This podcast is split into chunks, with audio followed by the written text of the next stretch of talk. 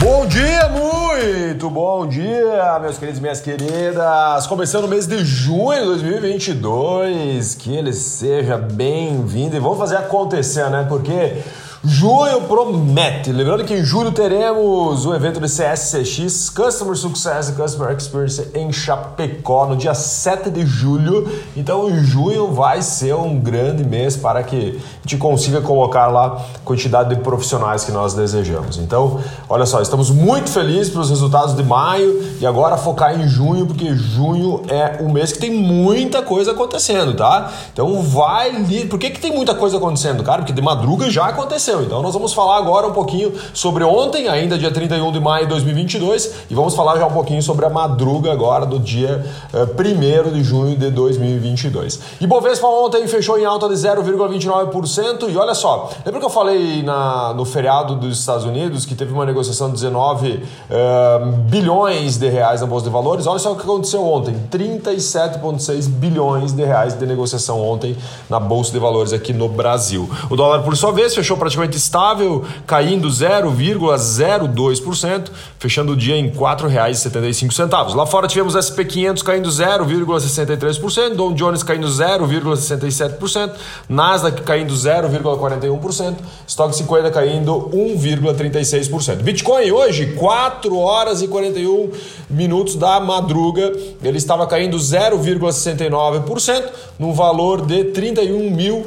565 dólares. Lembrando né, que ontem nós tivemos o maior salto do Bitcoin durante o dia não sei se vocês recordam que nós estávamos em, 20, em 29 mil, 28 mil, ali nas, no, alguns dias atrás.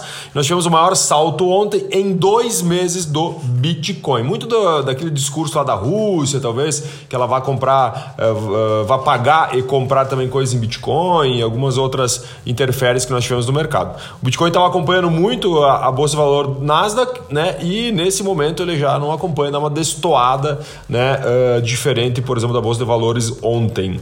Petro, petróleo, petróleo hoje às 5h24 da manhã estava sendo cotado a 117 dólares e 47 centos o barril, subindo no dia de hoje 1,62%.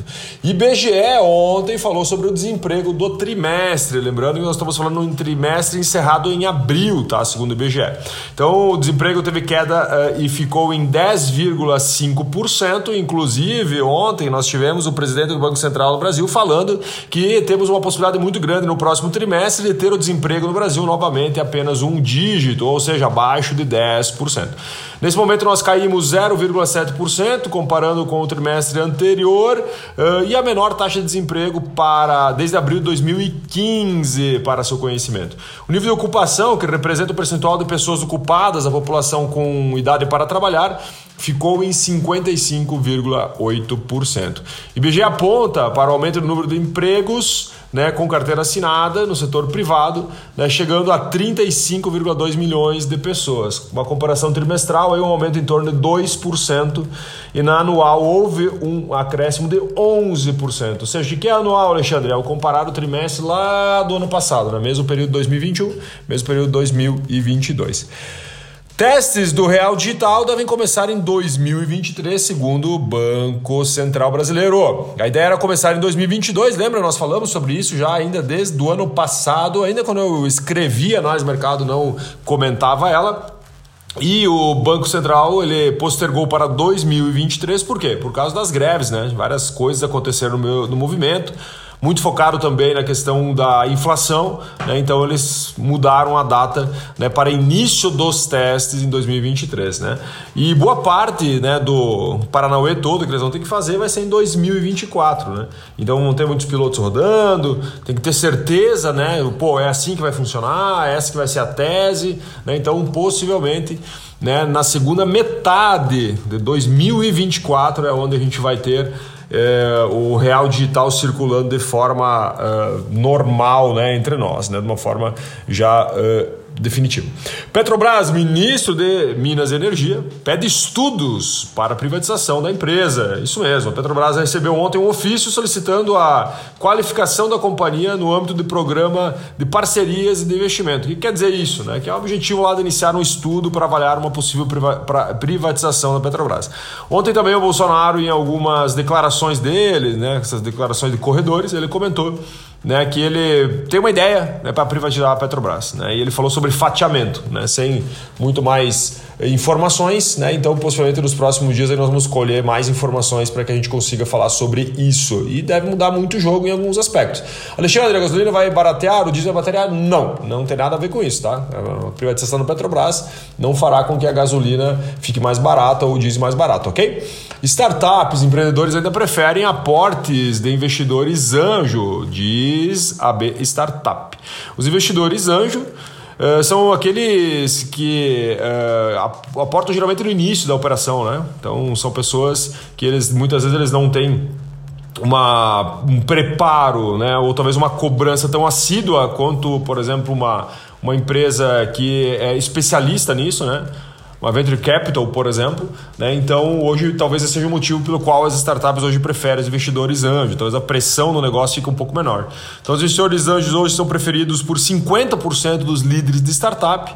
E o estudo ainda revela que 32% dos empreendedores esperam que a relação com esses investidores anjos, além do dinheiro, muitas vezes, Pode ser para abrir portas de potenciais clientes né, e usando a sua rede de relacionamentos. Olha só como é importante nós entendermos que muitas vezes nem sempre o ativo dinheiros é o ativo principal né, em alguns negócios. Muitas vezes pode ser o quê? Network, né?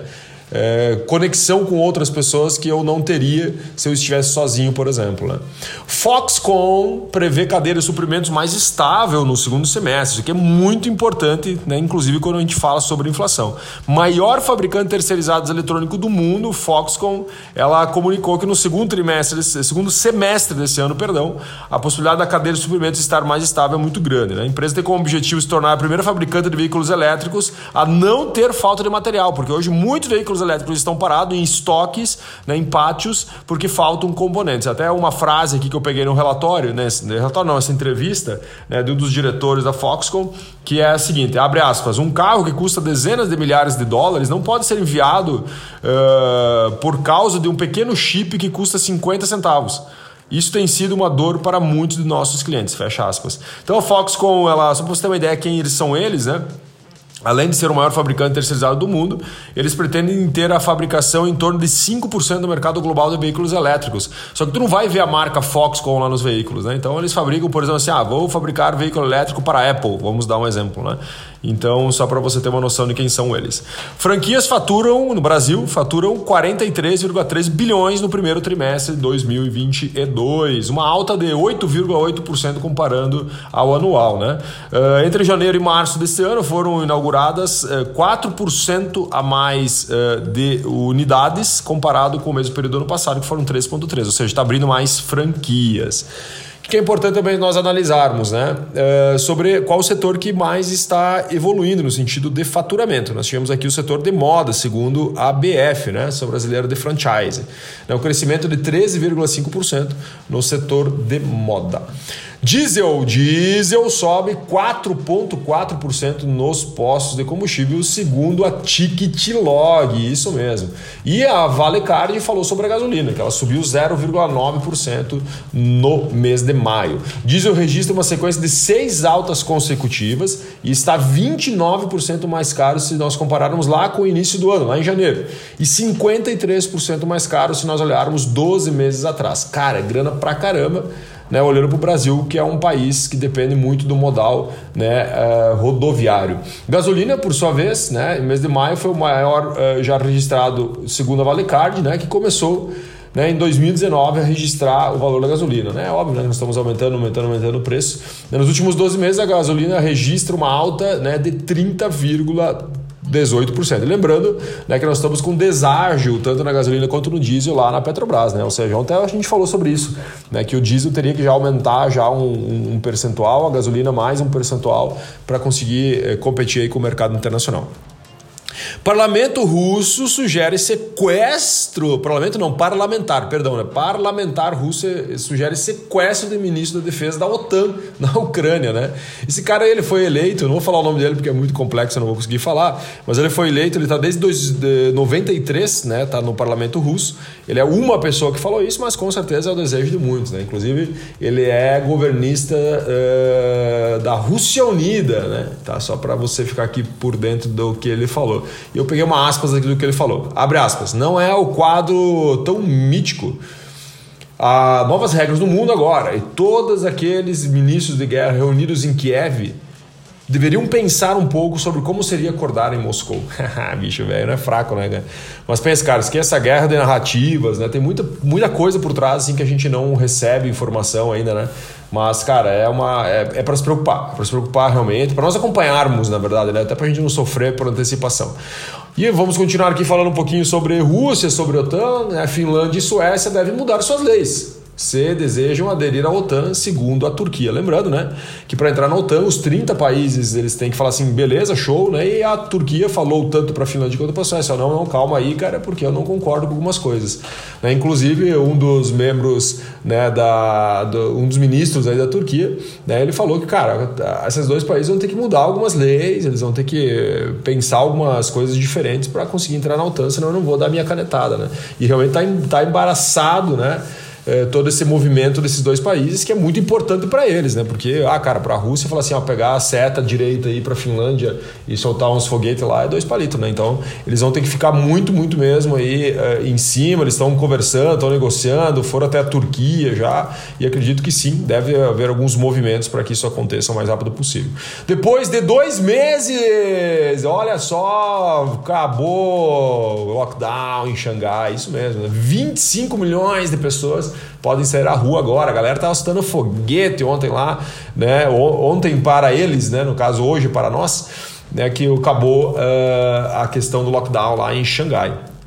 E por que, que isso é importante no Brasil? Velho, o lockdown na China, cara, a galera come menos, agora a galera consome menos, produz menos, isso aí rompe todas as cadeias produtivas do mundo inteiro, inclusive aqui no Brasil. Reino Unido vai testar semana de trabalho em quatro dias, isso mesmo, salário reduzido, né? Pode ser uma tendência, porque foco no bem-estar e qualidade de vida, segundo né, o que eles estão estudando.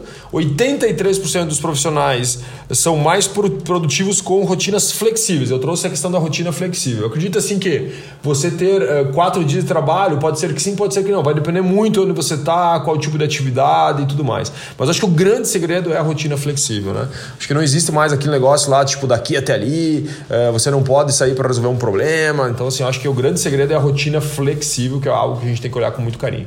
Mais de 15 mil perderam os empregos nas startups. Falando de startups antes e agora falando assim, ó, durante agora o mês de maio, 15 mil pessoas perderam emprego em startups, principalmente startups que estavam em alto crescimento. Para a gente finalizar, nós temos aqui shoppings e pequenas lojas físicas viram estratégia da Amazon. Isso mesmo, a Amazon agora está olhando para tanto para shoppings quanto para lojas físicas para melhorar suas entregas. Né? Como que eu consigo entregar mais rápido? Esses MVPs que mini produto viável estão rodando lá nos Estados Unidos, mas possivelmente vão ser espalhados pelo mundo, assim como vários produtos da Apple já da Apple não, desculpa, da Amazon já foram, né?